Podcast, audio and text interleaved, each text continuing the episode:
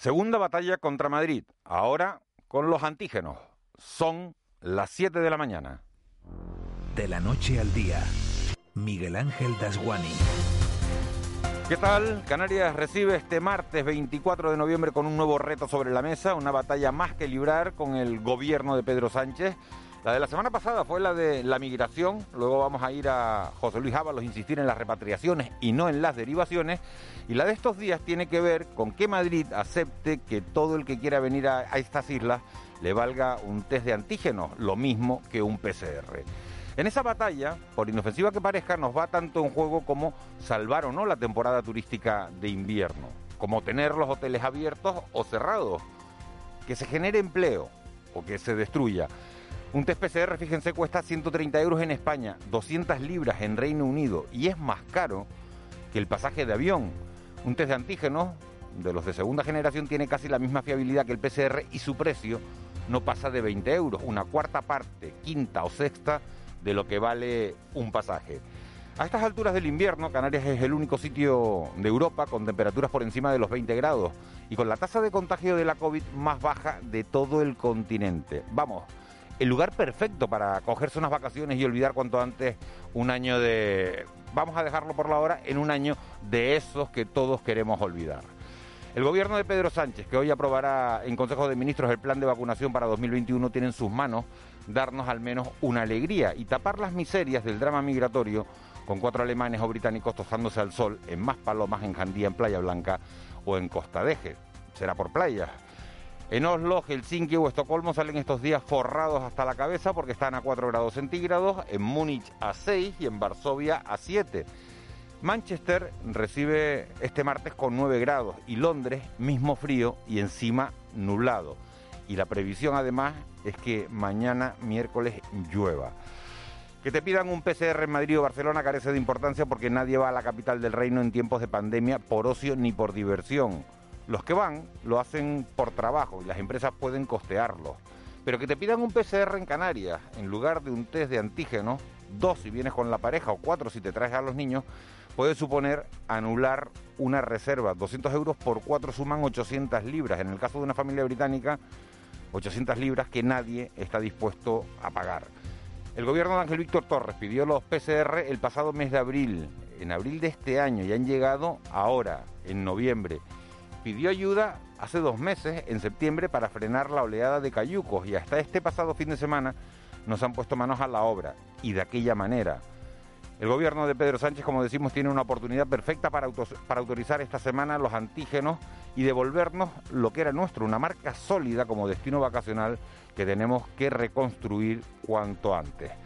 Ahora partimos con ventaja por esas temperaturas de las que hablaba, porque no hay otro sitio al que se pueda ir de vacaciones. En diciembre, cuando los británicos empiecen a poner los 4 millones de dosis que se están produciendo ya de la vacuna de Oxford AstraZeneca, estaremos más cerca de la recuperación global y entonces tendremos que pelear de nuevo los precios de cada cama con uñas y dientes. Con una caída del PIB del 20% no sería lo más deseable. Necesitamos salir con ventaja en una carrera que nos tiene tocados pero no hundidos. Ahora sí es el momento de recuperar la flota. PCR o antígenos es el ser o no ser. Y aquí no hay dilema que valga. De la noche al día, Miguel Ángel Dasguani. Siete y tres minutos de este martes 24 de noviembre repasamos otras noticias que marcan la crónica de la jornada. Caja 7 te ofrece los titulares del día. Eva García Ábalos insiste en que no habrá derivaciones a la península. El ministro de Transporte, José Luis Ábalos, ha insistido en que no se va a derivar a la península los inmigrantes que lleguen a Canarias, reiterando que se trabaja en la repatriación de estas personas. Tan solo este lunes han llegado a las islas 228 migrantes, mientras el vicepresidente del Gobierno de Canarias, Román Rodríguez, ha valorado positivamente el anuncio de Pedro Sánchez de una respuesta solidaria a la crisis migratoria e insiste en que ya existe una cobertura jurídica para derivar a otras comunidades autónomas. Escuchemos a ambos que en lo que se está trabajando es en la repatriación, porque evidentemente eh, facilitar el acceso a la península sería tanto como normalizar esos flujos y entendemos que no es la vía ni va a resolver la presión que ahora mismo está sufriendo Canarias. Y por lo tanto no aceptamos el statu quo de que aquí las personas que llegan del continente se quedan hasta la repatriación de forma indefinida. Eso es inaceptable. Eso es lo que está pasando en algunas islas del Mediterráneo, lo que pasa en Ceuta y Melilla. Y Canarias no puede aceptar ese papel, es injusto, no es legal, PP y Ciudadanos insisten en las repatriaciones. Desde el Partido Popular en el Congreso, la diputada Ana Zurita ha criticado que la visita de los ministros Escriba y Ábalos a Canarias ha sido para sacarse la foto y retratarse. Zurita opina que el archipiélago está harto de su abandono y apuesta por las repatriaciones. En esta misma línea se ha expresado la portavoz de Ciudadanos en el Parlamento de Canarias, Vidina Espino, que aboga también por las repatriaciones y ha criticado la gestión del ministro del Interior, Fernando Grande Marlasca. Toda esta gente tiene que ser repatriada urgentemente a sus países de origen. O sea, ese es el mensaje que hay que dar para que no se produzcan esas llegadas masivas, o sea, que se debe cumplir la ley. Toda persona que suba una patera, pues debe saber que el vuelo que cogerá en Canarias vamos, va a ser, hay que dar ese mensaje, que es de vuelta. No, que aquí lo que ha habido es un efecto desastre, el que ha provocado el señor Marlasca colapsando Canarias, porque primero cerraron los centros de internamiento de, inmigrantes, eh, segundo empezaron a acumular a, las personas en ese muelle de Arguineguín que dormían en el suelo, que les caía la lluvia encima, que les pasaban ratas, luego los dejaban solos y a su suerte sin ningún tipo de recurso. 10 millones para menores migrantes no acompañados. Así lo ha anunciado la consejera de Derechos Sociales en el Gobierno de Canarias, Noemí Santana, quien asegura que ha logrado el compromiso del Estado para la transferencia de un fondo extraordinario de 10 millones de euros para la atención de menores migrantes no acompañados. Hasta la fecha, Canarias tutela 2.006 menores y ha abierto este año 21 dispositivos de emergencia. Desde Canarias no podemos hacer frente en solitario a la crisis migratoria que estamos viviendo, por eso hemos pedido colaboración tanto a la Unión Europea como al Gobierno del Estado. Para nosotros es una buena noticia que la Vicepresidencia de Derechos Sociales y Agenda 2030 haya recogido el guante en este sentido y nos vaya a aportar fondos para poder atender de la mejor manera posible a estos niños y niñas que llegan a nuestras costas. Un fallecido y 92 nuevos casos de COVID-19 en las islas. De los nuevos casos, la mayoría continúa produciéndose en la isla de, de, Tenerife, con 58 nuevos positivos. Además, hoy se conocerá el Plan Nacional de Vacunación contra la COVID y el gobierno espera contar con hasta 140 millones de dosis de vacunas para hacer frente al coronavirus. La directora de la Agencia Española del Medicamento, María Jesús Lamas, ha asegurado que no se va a administrar ninguna vacuna que previamente no haya sido autorizada por la Agencia Europea del Medicamento y ha garantizado el máximo rigor en la aplicación del plan de vacunación que aprobará hoy el Consejo de Ministros. Las compañías están fabricando ya estos medicamentos. Eh, si los ensayos clínicos son favorables y las agencias consideran que la vacuna merece una autorización, ya habrá una cantidad importante de dosis fabricadas para poder empezar a administrar inmediatamente después. PCR obligatorios a los turistas. Desde ayer es obligatorio que los viajeros que vengan de países de riesgo a España presenten un test PCR negativo de coronavirus realizado en las últimas 72 horas. Ya han llegado los primeros turistas en estas circunstancias. Hay enfermeras que te toman la temperatura y, sí, y es un poco así, pero o sea, si, si tenés el código PR te dejan pasar sin problema, ¿eh? pero si no lo haces tenés que tomarte más tiempo y eso, pero, pero la verdad lo hicieron muy bien. ¿eh? ¿Sí? Yo vengo de Suiza y ahí que supuestamente Suiza es un país más estructurado y eso, pero no lo tienen tan bien como acá. ¿eh? A ver, al principio te piden un formulario que yo ni siquiera sabía que había que rellenarlo y después ya rellenas el formulario y y te pide la PCR justo a la entrada. Y he visto que había bastante gente que no la tenía y no sé si se lo llevaban a otro lado y les estaban haciendo la, la, PCR ahí mismo. No tengo ni idea. Este, respecto al presidente de Canarias, Ángel Víctor Torres, ha dicho que el próximo 1 de diciembre es la fecha en la que ve posible conseguir que se contemplen los test de antígenos para los turistas de zonas de riesgo. Además, ha asegurado que trabajan con el gobierno español para armonizar el decreto canario y el del Ministerio de Sanidad que solo recoge la PCR. ¿Cómo va a quedar la norma final? ¿Soy optimista? Lo soy. Y estoy también marcando, porque además es una fecha estratégica, que esto debe hacerse con el comienzo del mes de diciembre.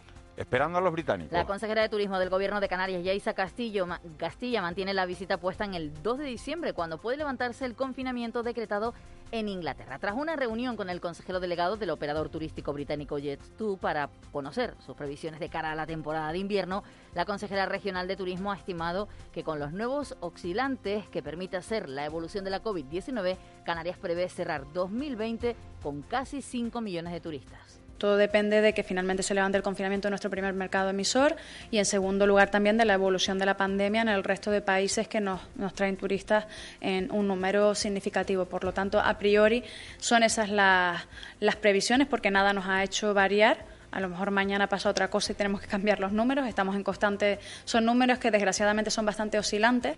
Mejoras en la Gran Canaria 1. El Gobierno de Canarias va a poner en marcha un proyecto de mejora de la circulación de la carretera Gran Canaria 1, su paso por el municipio de Telde. Lo ha anunciado el consejero de Obras Públicas, Transportes y Vivienda, Sebastián Franquis. Además, ha adelantado que este proyecto cuenta con una actuación de aproximadamente 12 millones de euros. Las obras, según Franquis, podrían iniciarse a finales de 2021 o a principios de 2022. Creo que con la información que hemos trasladado al Ayuntamiento y al Cabildo podemos cumplirlo si no surge nada en medio no hay que hacer ningún informe medioambiental, con lo cual los procesos creemos que se pueden cumplir desde el punto de vista administrativo y por tanto podemos estar actuando una obra en el año 2022 eh, en una zona que hoy es una necesidad, que lo estamos viendo, incluso hoy que existe menos movilidad en el tráfico empezamos a ver retenciones en horas puntas en esta parte de Gran Canaria y por tanto hay que actuar sí o sí y no podemos estar lógicamente mirando para otro lado.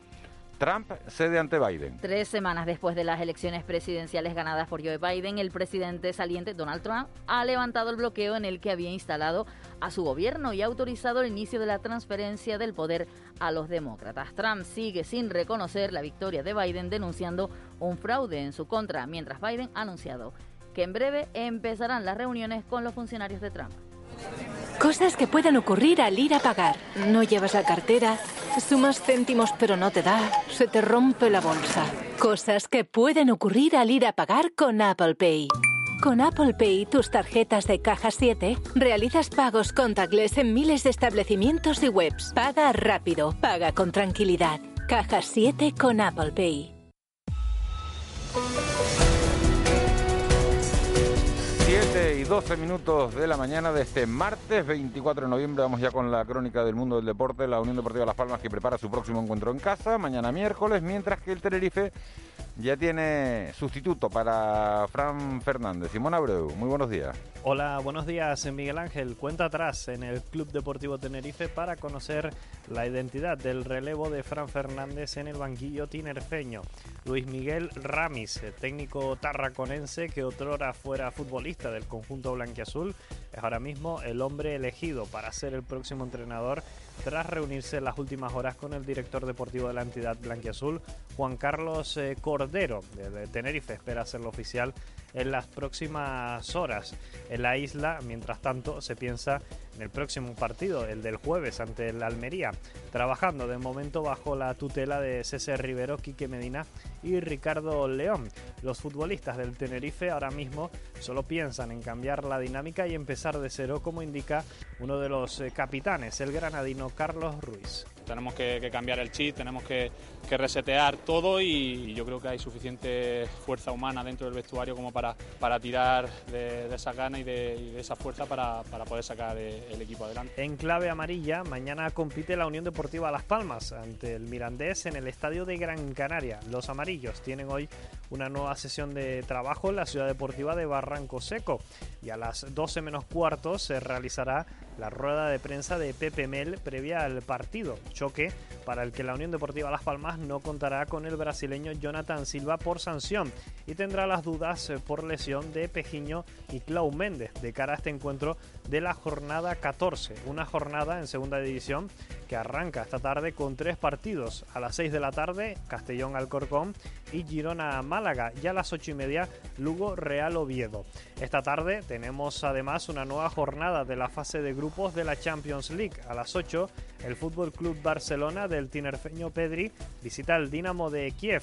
Y hablamos de voleibol porque el Sanaya Libis La Laguna, el Aris, está disputando los 16 avos de final de la Challenge Cup en Eslovaquia, donde ayer perdían la ida ante el conjunto local, el Pirane Brusno, por 3 a 2, después de ir ganando 0-2. Poco tiempo para lamentarse, ya que las tinerfeñas intentarán esta tarde darle la vuelta a la eliminatoria a partir de las 5 hora canaria.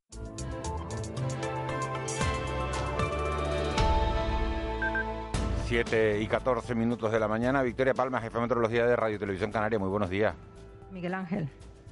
Eh, ¿Qué tal tiempo nos vamos a encontrar hoy? Pues mira, nos vamos a encontrar el cielo salpicado de nubes de tipo medio y alto, quedará una ligera calima, las temperaturas empezarán a bajar, pero todavía hoy serán agradables en la mayor parte del archipiélago. Seguimos con vientos del este y del sureste, entre flojos y moderados, más intensos en las medianías y en las cumbres. Y bueno, el estado del mar acompaña, las olas más grandes llegan al norte y no alcanzan los dos metros de altura. Una situación de tranquilidad que ya dará paso a un cambio de tiempo a partir de mañana. ¿Lluvias a partir de mañana, Vicky? Lluvia a partir de mañana, esperemos que se cumpla la predicción. Sí, llegarían por la tarde y además nos acompañarían unos cuantos días. Tendríamos de verdad entre mañana por la tarde y probablemente el lunes, martes de la próxima semana, tiempo de otoño y habrá que echar mano al paraguas y al abrigo. Ok, pues muchas gracias, Vicky. En una hora no, nos volvemos a hablar. Hasta luego, buenos días. Ahora, buenos días. De la noche al día, Canarias Radio.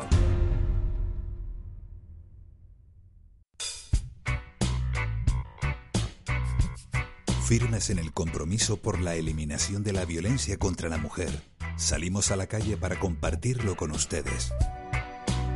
Este miércoles, a las 10 de la mañana, desde la zona comercial de San Gregorio en Telde, María Domenech, Kiko Barroso y el equipo de Una más Uno conmemoran el 25 de noviembre. Canarias Radio. Contamos la vida.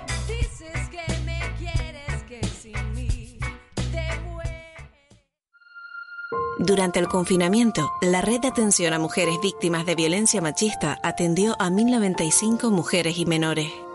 Contra esta pandemia, también necesitamos tu implicación. Gran Canaria libre de violencias machistas. Llama al teléfono gratuito 112, Cabildo de Gran Canaria. Vuelve noviembre, mes del vino, donde La Laguna te invita al disfrute del genuino producto de la denominación de origen Tacoronte Acentejo. El vino es gastronomía, es cultura, es paisaje. Hoy como nunca, forma parte de nosotros. Concejalía de Desarrollo Rural, Agricultura, Ganadería y Pesca del Ayuntamiento de San Cristóbal de la Laguna. De la noche al día, Canarias Radio. 7 y 17 conocemos lo que ha ocurrido en las últimas horas yéndonos directamente hasta el 112. Candice Valles, muy buenos días. Hola, buenos días. Pues anoche un total de 189 personas fueron rescatadas por Salvamento Marítimo y Guardia Civil tras ser localizadas en siete pateras al sur de la isla de Gran Canaria. Todas ellas fueron trasladadas hasta el muelle de Arguineguín, donde fueron asistidas en el habitual dispositivo sanitario y solo una de ellas tuvo que ser trasladada al hospital. Además, a la última hora de la tarde de ayer, el personal del Servicio de Urgencias Canario asistía a cinco mujeres tras un accidente de tráfico en el que se vieron visto implicados dos vehículos en la autopista Tenerife 5, sentido Santa Cruz, a su paso por la zona de los Majuelos, en el municipio de La Laguna. Eh, estas mujeres resultaban heridas con diferentes lesiones, dos de carácter moderado y tres de carácter leve. Candice Valles, muchísimas gracias. Buen día. Gracias a ustedes, buenos días. El Contrapunto.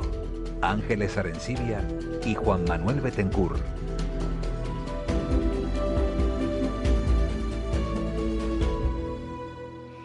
Vamos ya con tiempo de análisis, tiempo de contrapunto. Ángeles Arencibia, muy buenos días. Muy buenos días. Juan Manuel Betancourt, muy buenos días. Hola, buenos días, ¿qué tal? Un saludo a todos. Hoy me he encontrado una portada eh, eh, en uno de, lo- de los periódicos y hemos oído unas declaraciones de, de José Luis Ábalos que, que parece que clarifica la postura de Pedro Sánchez. El gobierno de España quiere repatriaciones o derivaciones, o abre la puerta a las derivaciones, porque las palabras de Ábalos han sido como eh, desmintiendo al presidente, ¿no? Bueno, las palabras del presidente tampoco fueron tan claras, ¿no? Exacto, apeló a la solidaridad, tienes toda la razón Ángeles, apeló a la solidaridad nacional y ahí dijimos ayer que, que se podía interpretar que cabían muchas interpretaciones, ¿no? Sí, hubo medios que interpretaron que se abría las peticiones del gobierno de Canarias y otros medios que titularon exactamente lo contrario, ¿eh? El mismo día. Eh, yo lo que veo aquí es que, de hecho, las derivaciones se están produciendo.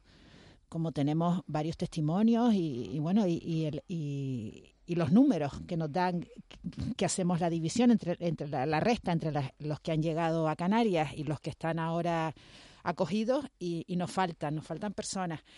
Y después está el, el auto de sobreseimiento de la, de la juez de San Bartolomé que hizo una inspección, que ordenó una inspección ocular el pasado viernes, ¿no? a raíz de una denuncia del Ayuntamiento de Mogán, en el que dice que eh, no hay pruebas de que los inmigrantes estén en el muelle en contra de su voluntad, o sea, no hay pruebas de que estén detenidos en contra de su voluntad ni que puedan deambular, o sea, lo que nos decía el otro día el magistrado Arcadio Díaz Tajera, a partir de la hora 73 es ilegal que estén, eh, no pueden ser retenidos, por lo tanto, si no pueden ser retenidos, eh, tienen documentos para viajar, porque en algunos casos tienen pasaporte y tienen dinero para comprarse un billete, pues continúan su viaje. Lo lleva Canarias 7 a su, a su portada, a una, a una columna. El muelle es insano, que es justo lo que estás diciendo, pero no es delito. Sí, la habla- jueza archiva la denuncia de, de Mogán por el trato en el, en el muelle de Arguineguín. Tenemos Sí, como... habla de situación deplorable ahora la En este jueza. caso habría un poco Perdón. que, claro, encontrar el, el tipo penal, que es lo que la jueza no, no ha encontrado. Sobre lo otro,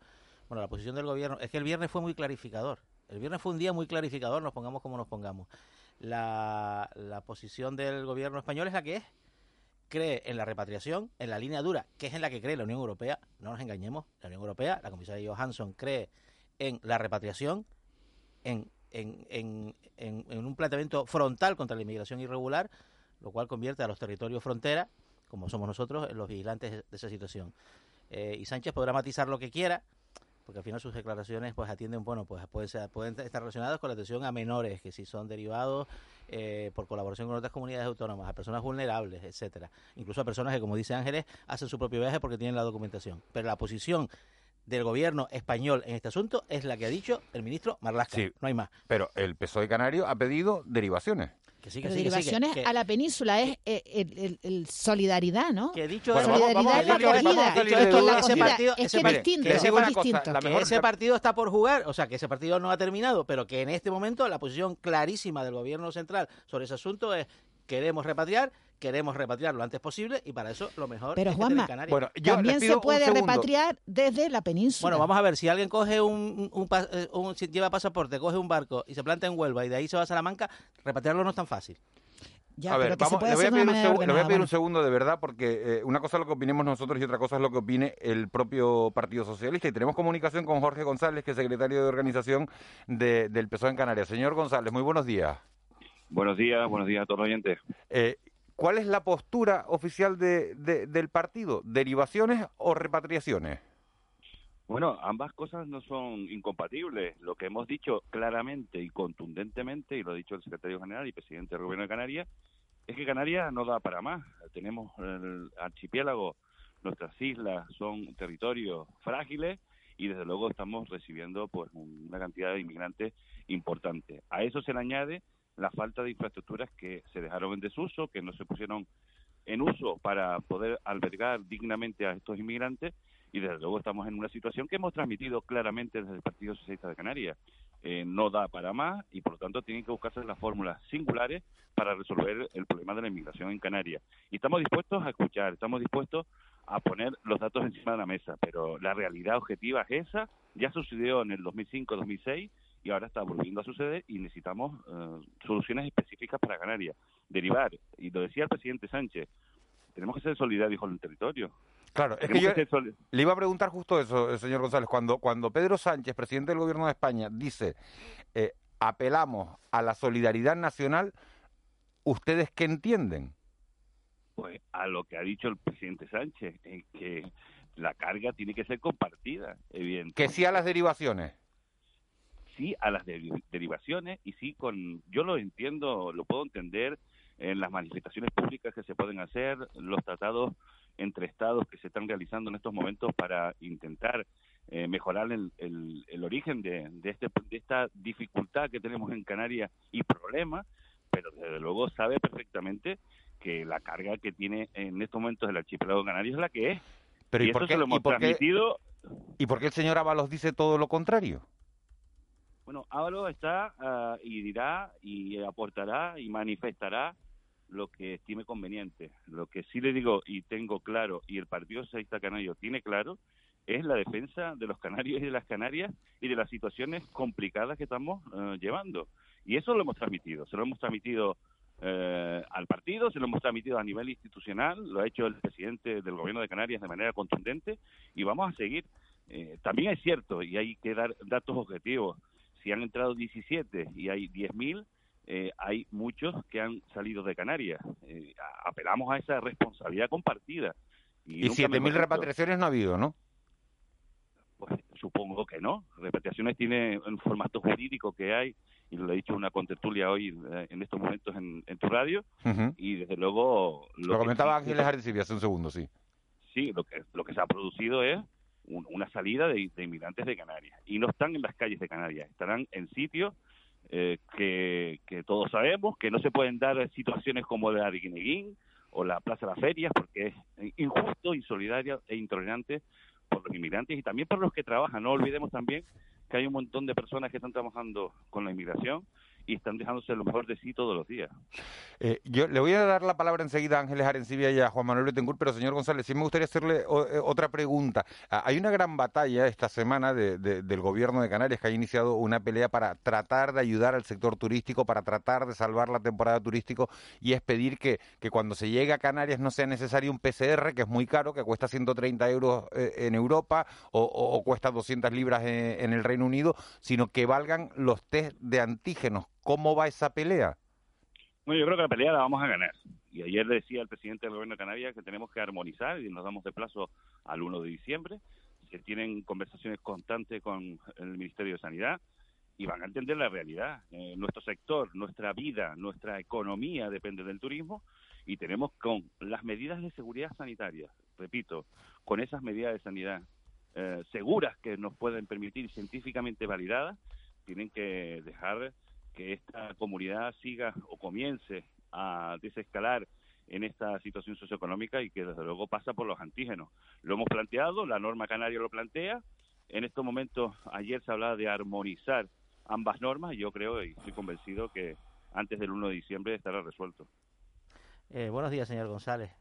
Buenos días. ¿Usted cree que el gobierno autonómico debe hablar con otras comunidades autónomas, con sus homólogos? Es decir, que el presidente Torres debe hablar pues con, con Chimo Puig, con María Chivite, eh, con, con- con pres- presidentes que además son socialistas para intentar un poco, pues, ya no solo mover la posición del gobierno central, sino también, pues, pues, pues canalizar esa colaboración entre autonomías eh, que permita, bueno, que, que, eh, recursos que están disponibles en la península, que los propios gobiernos autonómicos eh, peninsulares han ofrecido, pues puedan ser habilitados y que, como usted está señalando, este esfuerzo de solidaridad se traduzca en algo.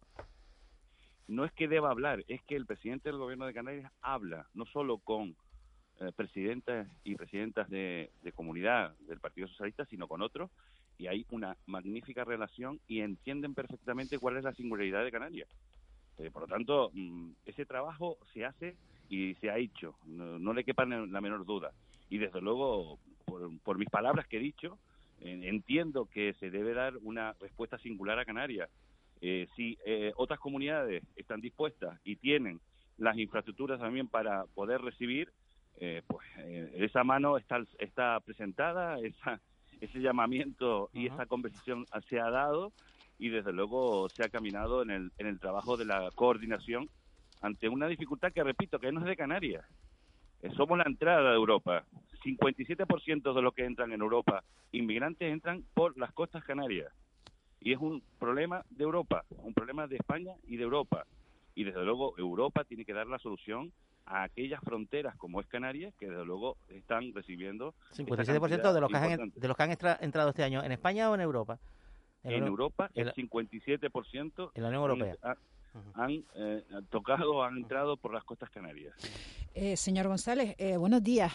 Eh, Buenos ¿de, días. qué- de qué manera mm, cree usted que se puede impedir lo que llamamos derivaciones, que es que continúen su viaje cuando han pasado las 72 horas, que eh, legalmente es lo que se les tiene permitido para eh, retenerlos, para hacerle el triaje sanitario y la afiliación? Y, y si, estas si los inmigrantes tienen eh, pasaporte y tienen dinero, como hemos comentado, pues mm, están en su perfecto, no se les puede detener, o sea, retener.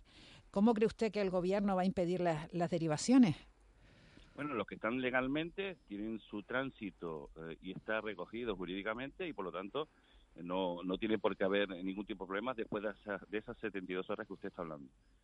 También es cierto que lo que no podemos es normalizar en un proceso y eso debemos entenderlos todos. Eh, los estados no pueden decir, eh, bueno, vamos aquí a dejar puertas abiertas que van a estar en, en península, sobre todo en Francia y Alemania, que es donde quieren quieren llegar a los inmigrantes que vienen a Canarias. Y desde luego eso se trata con mm, mucho, mucha conversación, mucho tratado internacional entre Estados, eh, decir menos y hacer más y desde luego buscar las fórmulas adecuadas. No podemos, bajo ningún concepto, tener la posibilidad o dar la posibilidad de que esto está regulado y es normal, porque no lo es.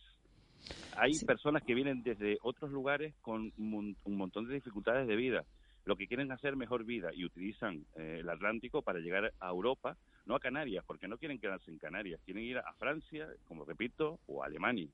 Y desde luego eso tenemos que tener mucho cuidado. Yo recuerdo en el año 2006 eh, que se nos pedía apoyo al Partido Socialista. Gobernaba eh, el Partido Socialista a nivel del Estado y había un presidente de coalición canaria como era Dan Martín en Canarias. Y el Partido Socialista fue responsable y se puso al lado de- del presidente de Canarias y hizo todo lo que tuvo que hacer para intentar buscar soluciones compartidas. Y eso es lo que le pedimos. Eh, Yo he, oído auténticas hipocresías políticas hablando de la inmigración, relacionándola con el turismo, hablando de una situación de emergencia. Emergencia también se, se vivió en el año 2006 y este partido lo que hizo fue dar la cara y ser responsable. Jorge González, secretario de Organización del PSOE en Canarias, muchísimas gracias por habernos atendido, por haber estado en los, en los micrófonos de, de Canarias Radio en De la Noche al Día. Muchas gracias a ustedes y buenos días. Un saludo. Eh, bueno, esta es la, visión de- del Partido Socialista, eh, dice Jorge González, que esas derivaciones, bueno, pues que hay que hacer números para, darnos cuenta de, de- de que se pueden estar eh, produciendo, que Canarias no puede asumir el problema por, por sí sola. Vamos a seguir hablando de este asunto con un periodista especialista en, migración, nacido en Telde, Pepe Naranjo, es Premio Canarias de, de Comunicación. Pepe Naranjo, muy buenos días. Hola, buenos días, ¿qué tal? Gracias por estar con, eh, con nosotros. Eh, todo el mundo conoce a Pepe Naranjo, un periodista freelance residente en África desde, desde 2011. Pepe, ¿qué valoración haces de, de cómo está eh, la situación en estos momentos?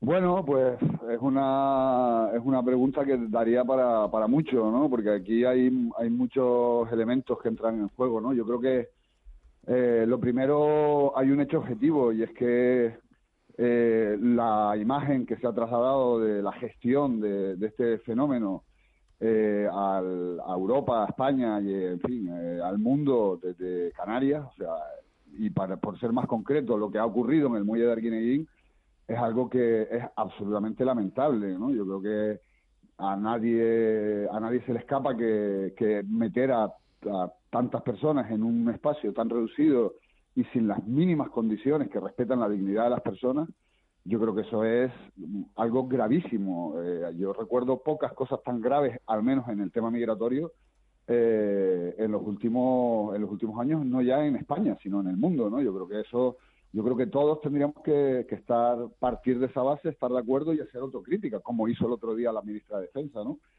Eh, así que estos discursos un, tanto triunfalistas que escucho a veces de que, bueno, estamos haciendo lo que podemos o incluso lo estamos haciendo bien, ¿no? Eh, me parece que tendríamos que empezar por asumir pues algunos errores que se han cometido, ¿no? Y luego a mí me to- a mí me toca, perdón, a mí me toca también un poco desde este lado, ¿no? Desde esta orilla de la que yo estoy, eh, también hacer hacer el análisis, ¿no? Y volver a insistir una y otra vez en que estamos hablando de, de gente que, bueno, pues que tratan de, de buscar un futuro, que encuentran una oportunidad eh, legal o ilegal, ¿no? Aquí tampoco hay una percepción eh, de, no hay no se hace una distinción ¿no? con el tema de la legalidad de la ilegalidad simplemente es una oportunidad de un futuro se echan a la mar se juegan la vida se gastan el dinero tratando de llegar a Europa ¿no? luego las disquisiciones en las que podamos entrar son son muchas ¿no? Eso es lo que te iba a preguntar. Tú estás ahora mismo en Senegal. Sí sí yo estoy en Senegal sí Claro, y te, y te iba a decir, ¿tan mal está la situación ahí para que todo el mundo quiera eh, eh, salir cuanto antes?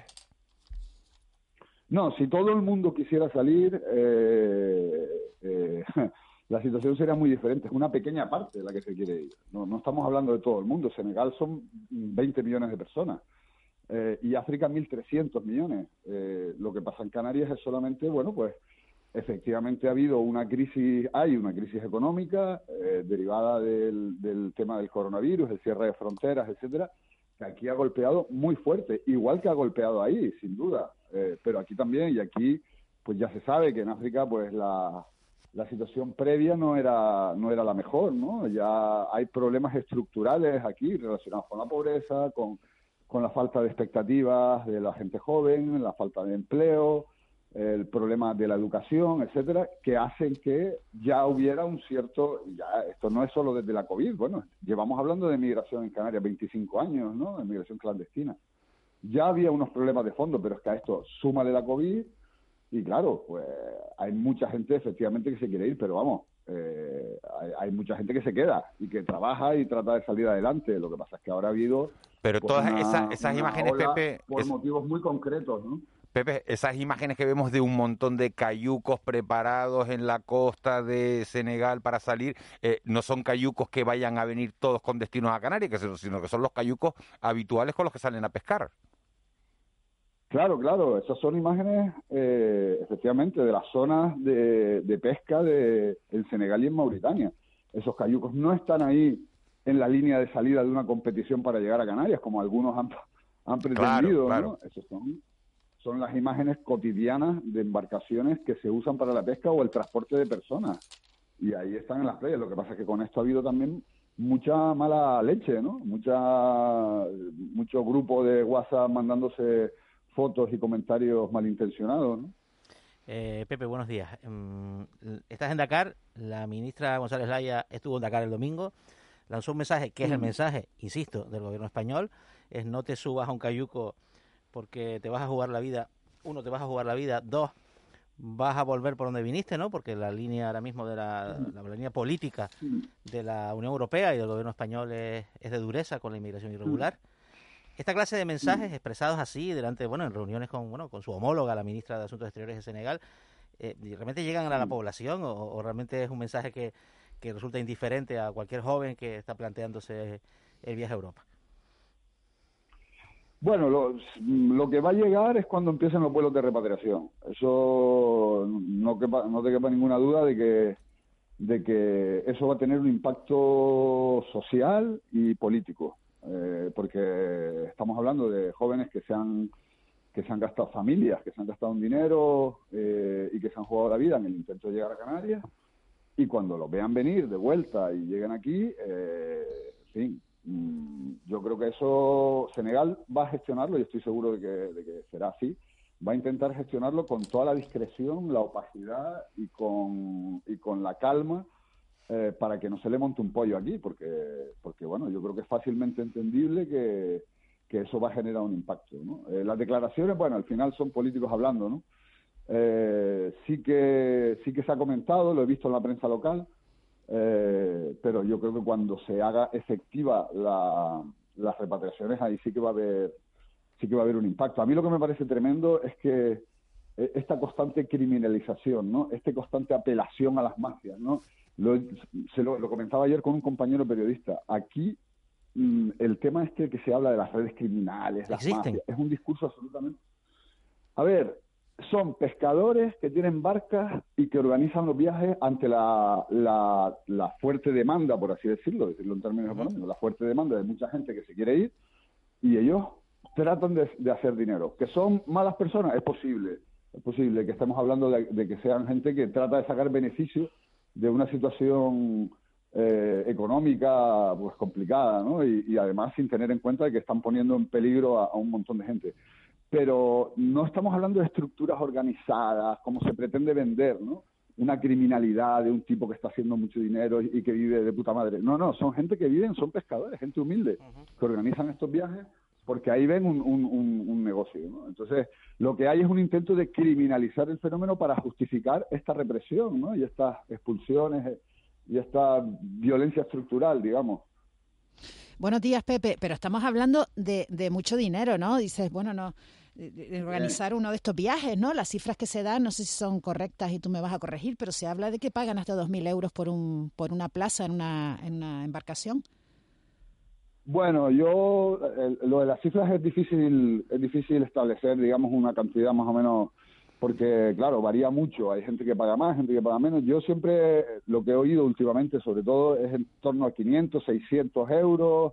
Eh, a lo mejor pueden llegar hasta 700, 800, 1000, ¿no? Esas son las cantidades. Pero bueno, en cualquier caso, efectivamente. mil por si tú metes 200, a mil por 200 que caben en un cayuco son 200.000 euros, ¿eh? Claro, claro, es una pasta, efectivamente, ¿no? Eh, es, es mucho dinero. Lo que pasa es que no todos pagan, casi siempre los pescadores, y últimamente van muchos pescadores a bordo, eh, hay cayucos en los que hasta una cuarta parte son pescadores, normalmente los pescadores no pagan, esos van, no van, vamos, no van pagando. Efectivamente, no, no, sí, es mucho dinero, eh, yo no digo que no lo sea. Eh, lo que digo es que hay un intento de, eh, eh, de vender como que este fenómeno está en manos de unas redes organizadas y es un fenómeno mucho más espontáneo de lo que parece. Es mucho más, es mucho, es mucho más improvisado, ¿no? Son gente que están en la costa que de repente aquí los pescadores son pescadores y a la vez armadores, tienen embarcaciones y si tienen ese recurso, pues lo que hacen es que lo utilizan para esto. ¿Que los tipos van a sacar mucho dinero? Pues sí, en un viaje van a sacar mucho dinero. ¿Y que hay que perseguirlo? Sin duda, pero que se esté hablando constantemente de que son mafias y estructuras organizadas como una especie de... No sé, a mí siempre me ha sonado... Que no, es este la, discurso que no es la camorra, Pepe, que no es la camorra, ¿no? Déjame preguntar una Pues- cosa, Juanma. A raíz de tu pregunta de antes eh, sobre las deportaciones y el efecto que puede tener, que has dicho, Pepe, que crees que puede tener un efecto, ¿no? Cuando empiecen a, a deportar a personas, a devolver personas a Senegal. Y las muertes. Las muertes no tienen efecto. Hace poco ha habido una jornada de luto, según, según te leí a ti, precisamente, por la Mm. muerte de, de 400 y pico jóvenes, ¿no? Sí, sí, no, ya se calcula que van ya por 600. Eh, claro que tienen un impacto, ¿no? Lo que pasa es que a mí ayer justo lo hablaba también con una compañera, ¿no? Ahí en Canarias, que eh, aquí hay una especie también como de, mm, relación con la muerte un poco diferente, ¿no? A la que tenemos nosotros. Por supuesto que, que se viven con dolor, que se sufre la pérdida de un ser querido, eso no, no lo pongo en duda, ¿no? Pero, pero la relación con la muerte es diferente. Eh, y hay también una especie de fatalismo, eh, de creencia de que, de que lo que va a ocurrir está escrito, de que no se puede evitar. Y yo creo que eso hace también que, que se asuman riesgos que a nosotros, desde nuestra perspectiva cultural ¿no? o occidental, nos parezcan riesgos que son inasumibles, eh, pero ellos los asumen con una, no sé, de otra manera, ¿no? totalmente distinta. Esto a veces es difícil de explicar, porque puede parecer que, que, no, que no sufren o que no les duele la muerte, y no es así. Pero, pero ahí hay, un, hay, una, hay otra perspectiva también, yo creo que cultural. Pepe Naranjo, periodista, residente en África, eh, en Senegal. Muchísimas gracias, Pepe, por, por haber estado con nosotros, por habernos atendido en los micrófonos de, de Canarias Radio de la noche al día y por habernos dado esa visión desde, desde el otro lado de la orilla, porque es eh, sumamente interesante, sumamente ilustrativa. Muchísimas gracias por compartir toda, toda esa experiencia con nosotros. De nada, saludos a todos. Un saludo. Esta es la, la visión de, eh, de Pepe Naranjo, Premio Canarias de, de Comunicación, que nos cuenta cómo se ven las cosas eh, en Senegal y ahora vamos a ver cómo se ven las cosas en Gran Canaria, porque es a donde están llegando el mayor número de, de cayucos en este en este 2020. Tenemos comunicación con el, el presidente de- del Cabildo Insular de Gran Canaria, con, con Antonio Morales. Señor Morales, muy buenos días. Hola, muy buenos días. ¿Ha ha mejorado la situación con la visita de, de los ministros de, durante este fin de semana? No, no, en absoluto. Ah, Yo, yo creo además que ha empeorado, decir, ese empecinamiento del señor Álvaro, que yo, yo hice en el eh, incluso algunas declaraciones afirmando que me parecía que él tenía una mayor visión política que la que podían tener el señor Grande Marlasca o el señor Escribá, que ni siquiera son del Partido Socialista, y incluso que Margarita Robles, ¿no? Y que podía aportar sensatez eh, a esa mm, posición a ultranza de impedir las derivaciones, pues todo lo contrario. Ha, ha llegado aparentemente ¿no? a desmentir al propio presidente del gobierno que habló de solidaridad entre los distintos territorios para acoger a las personas que llegaban hasta Gran Canaria, hasta las islas en general. ¿no? Usted cuando, cuando habló hace, hace semanas, porque lo habló ya hace semanas, de, de que se quería convertir a Canarias en una cárcel, ¿manejaba información? ¿Sabía cuál era la política o la estrategia de- del gobierno de España? ¿La intuía?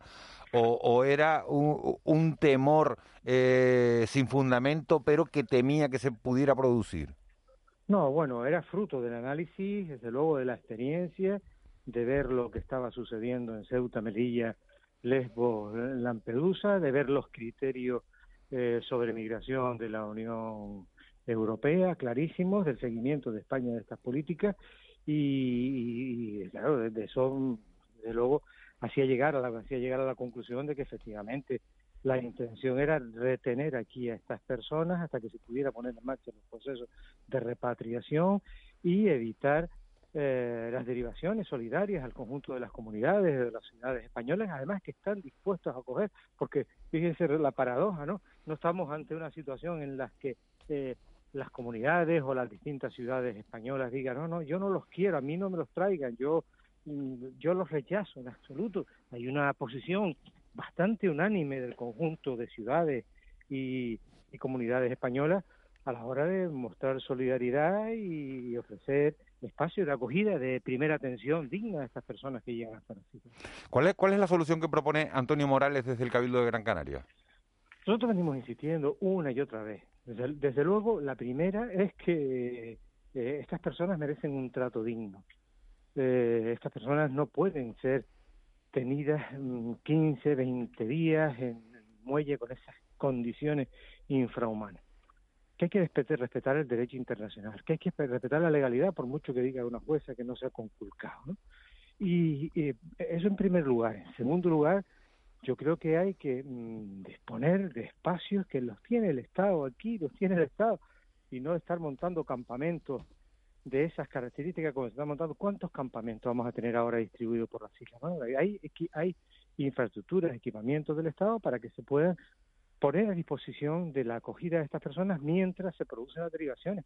No, no hay más solución, hay que derivar a estas personas ah, para otros lugares de España.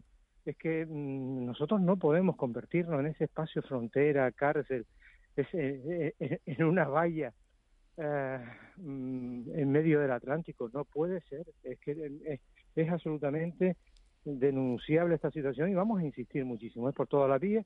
Yo estoy en proceso de encargar un informe jurídico a ver cómo podemos actuar. Eh, porque desde verdad estamos muy limitados, no tenemos competencia, pero sí nos vemos obligados a alzar la voz y a hacer llegar la necesidad de que se, se contemple lo que estamos demandando toda la sociedad canaria, instituciones públicas, sindicatos, empresarios, la sociedad civil en general. Hay que proceder a las derivaciones de manera inmediata. Presidente, buenos días. Eh, ¿El gobierno Buenos español días. actúa de esta manera porque quiere o porque se ve forzado por una línea estratégica que ha adoptado la Comisión y el Consejo Europeo? Usted pudo hablar eh, con, la con la comisaria perdón, de Interior de, la Comisión Europea, eh, con la señora Johansson, y creo que lo comprobó de primera mano. Yo tengo dudas efectivamente sobre, sobre si se trata de una estrategia compartida o no. Yo, yo creo que es una estrategia compartida que aunque Europa sostiene oficialmente que no, pro- no prohíbe a ningún país que dentro de su territorio eh, pueda realizar las, las mo- la movilidad que considere, en el fondo había un, entendía yo, un pacto tácito, es decir, déjenlos ahí, no que no lleguen al continente, eh, como pasa en Lesbos, en Lampedusa, aunque pueda, aunque nosotros legalmente no no no no, no podamos prohibir al Estado que eh, mueva en su territorio a estas personas y las ubique en distintos espacios, déjenlos ahí en Canarias, no nos creen más problemas, porque sabemos que si llegando a la península a lo mejor se pueden mover hacia Se dispersan. lugares de Europa. Es más fácil, de- la, tesis es, es más fácil de- devolverlos, repatriarlos, si están todos juntos. Efectivamente. Es una tesis que defiende el ministro Marlas, que por lo que veo ya todo el gobierno, pero mm, desde luego no, no, no- yo- yo- en- en- de aquella conversación, de aquellas reuniones, yo tuve, yo tuve la ocasión de, de- de decírselo a la cara a la ministra, decir no íbamos a aceptar esa política, no queríamos convertirnos en una cárcel. A la comisaria. Pues, eh, sí, sí, sí, sí, yo se lo dije directamente a la comisaria. Yo creo que efectivamente eh, al final hay un acuerdo tácito entre ellos, aunque nos decían no hablemos de derivaciones delante de ella porque este tipo de cosas no le gustan. Yo creo que había ahí un pacto para poner en marcha este tipo de políticas. ¿no? Buenos días, eh, presidente. Y, y Buenos días. El, el argumento de, de Marlasca para oponerse a las derivaciones es que eh, se daría la, la imagen de que hay una vía, ¿no? Una vía regular para, para entrar en Europa. Eh, ¿Usted cree que, que tiene razón en este en, en lo que se ha dado en llamar el efecto llamada? Las derivaciones pueden tener un efecto llamada. ¿La solución que pedimos puede ir en nuestra contra en el futuro? O sea, puede darse la, la, la noticia de que a- eh, si llegas por Canarias consigues llegar a, al continente como así ha sido, ¿no? Históricamente. Sí, vamos a ver, yo creo que mm, yo, yo- yo- basta solo con escuchar a los expertos. Esto no produce ningún efecto llamada. Mm, el efecto llamada lo está produciendo el enorme daño de la pandemia en estos países que ha agudizado la crisis y la, y la pobreza. Ese es el efecto llamada. Contra eso es imposible eh, luchar. Eh, y ahora he visto ¿no? que se han producido algunos acercamientos de los ministros a, distintos países de donde vienen de donde vienen estas personas, pero lo hemos venido diciendo también desde hace meses la necesaria en las políticas bilaterales, de acuerdo, de consenso, de políticas de desarrollo. Mm, eh, eso tampoco se ha hecho y no nos podemos ol- ol- olvidar ¿no? de, de- de- cómo eh, eh, el continente europeo ha esquilmado África y realmente la sigue esquilmando, ¿no?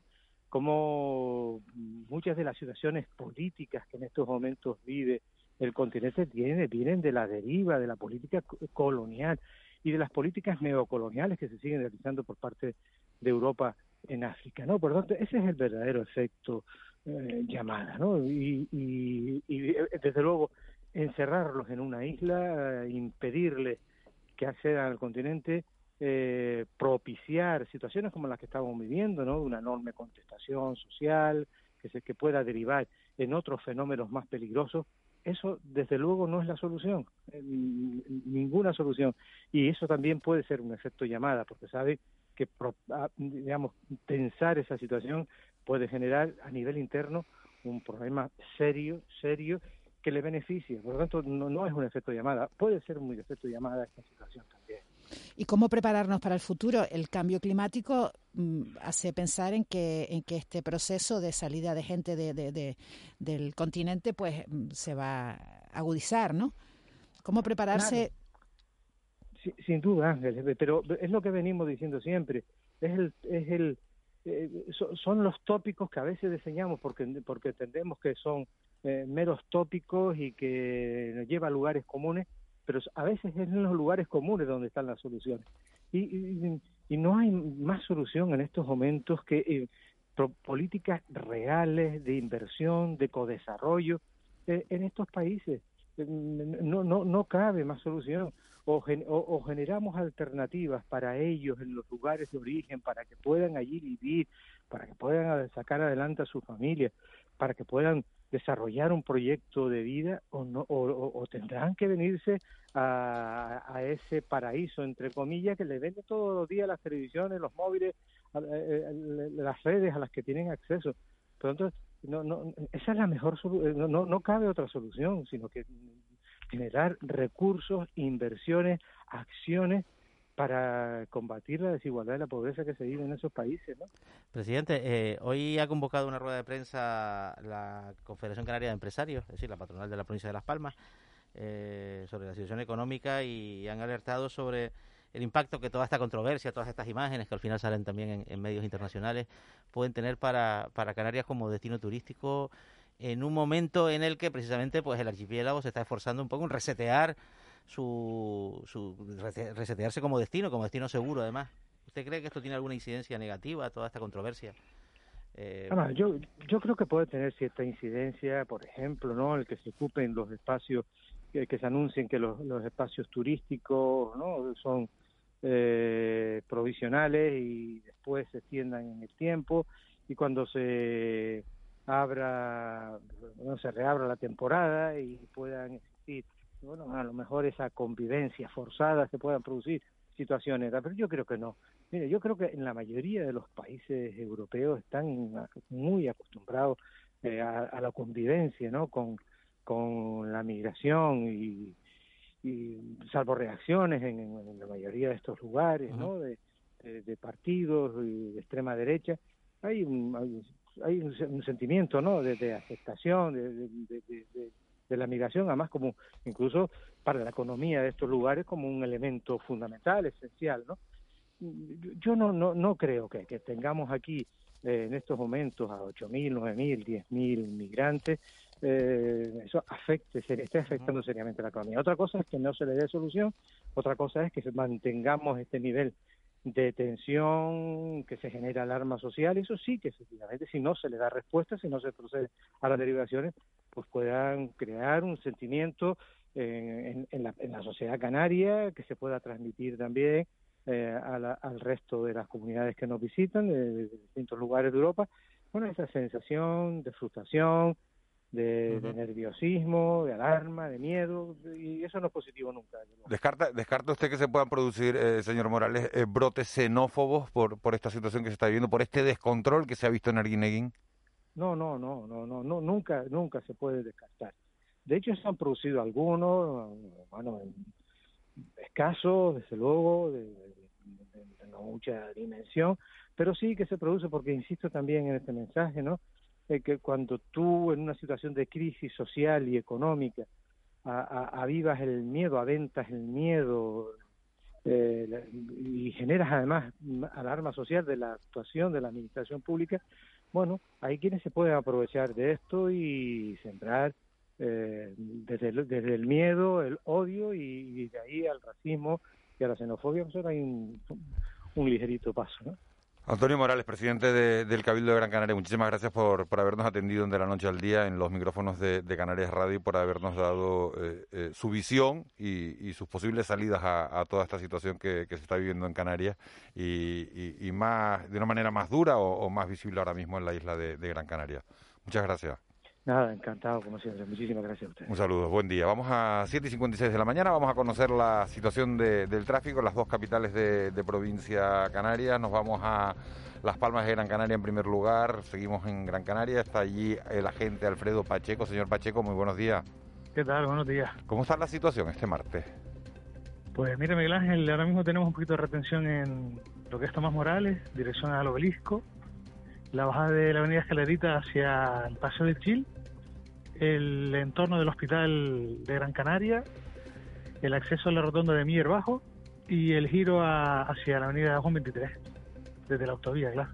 No, tienen unas cuantas zonas con tráfico denso entonces, ¿no? Sí, hoy te adelantaste cinco minutitos. Bueno, pues ya todos los, todos los, los oyentes quienes estén en el coche saben que se tienen que armar con un poquito de, de paciencia en, en esa zona. Eh. Alfredo Pacheco, muchísimas gracias. Venga, un saludo. Un saludo, buen día. buen día. Vamos a, Santa Cruz de Tenerife a ver si está la cosa un poquito mejor que en Las Palmas de Gran Canaria. Eh, Sebastián Pajes, ¿cómo está la, situación en Santa Cruz de Tenerife? Hola, muy buenos días. Pues algo similar a lo que comenta el compañero Pacheco en Las Palmas de Gran Canaria. Aquí tenemos dos vías ahora mismo que presentan un poco de retención más acentuada que las que el resto, que son lo que es la entrada de piscina municipal, viaducto, y lo que es Malón Hermoso también presentan algo de congestión. Luego ya lo que son las vías internas, lo que es la Salle eh, con Galcerán y Méndez Núñez, hay un tráfico más o menos fluido. Y también en la avenida de las Islas Canarias, Bélgica, en San Sebastián, presenta bastante fluidez. En la avenida Constitución, lo que es la vía litoral, el tráfico también es fluido. Pero como digo, lo que es viaducto y Manuel Hermoso sí presentan algo de congestión. Bueno, pues parece que la situación está un poquito más complicada este martes que, que ayer lunes. Eh, Sebastián Pajes, agente Pajes, muchísimas gracias por contarnos cómo está la situación en Santa Cruz de Tenerife. Eh, Muy buenos días. Buen, buen día. Bueno, 7 y 58 minutos de, de la mañana, esa es la situación eh, del tráfico. Comenzábamos a las seis y media. Hemos estado hablando de la situación migratoria de este archipiélago. Decía Pedro Sánchez, el presidente del gobierno de España, hace apenas 24 horas el, domingo, 48 horas el domingo, en una conversación con Ángel Víctor Torres, con el presidente de Canarias, que había que apelar a la solidaridad nacional. Quien quiso entendió que, que eso era apoyar las derivaciones más que las repatriaciones de los migrantes que llegaran al archipiélago y hay quien quiso entender que, no, que era, que era simplemente bueno, un mensaje un tanto ambiguo sobre cuál sería la, la situación. El ministro Ábalos, secretario a su vez de organización del Partido Socialista, ha dicho que, que no puede ser el cauce, que las derivaciones no pueden ser el cauce y que él opta e insiste en las repatriaciones. Así que el debate está servido sobre qué va a suceder. También hay otra batalla importante que está librando el, go- el gobierno de Canarias en estos momentos con el gobierno de España. Y es que para entrar a este archipiélago, que está en la temporada alta, en la temporada alta del turismo, sea necesario solo un test de antígeno y no las PCR que se exigen ayer en toda España a cualquier persona que venga de otro, de otro país. Los test de antígenos cuestan 15, 20 euros, las PCR cuestan casi más que el billete de avión. Vamos con el boletín de las 8 de la mañana. A la vuelta de ese boletín informativo vamos a tener nuestro desayuno del día, hoy con el director general de Fred Olsen, con Andrés Marín, y luego continuaremos con ustedes hasta las nueve y media de la mañana. Todavía nos queda una hora y media de radio por delante. Vamos con las señales horarias. Marlene Meneses ya está preparada con el boletín informativo de las 8 y enseguida retomamos nuestro tiempo de radio con el desayuno con Andrés Marín.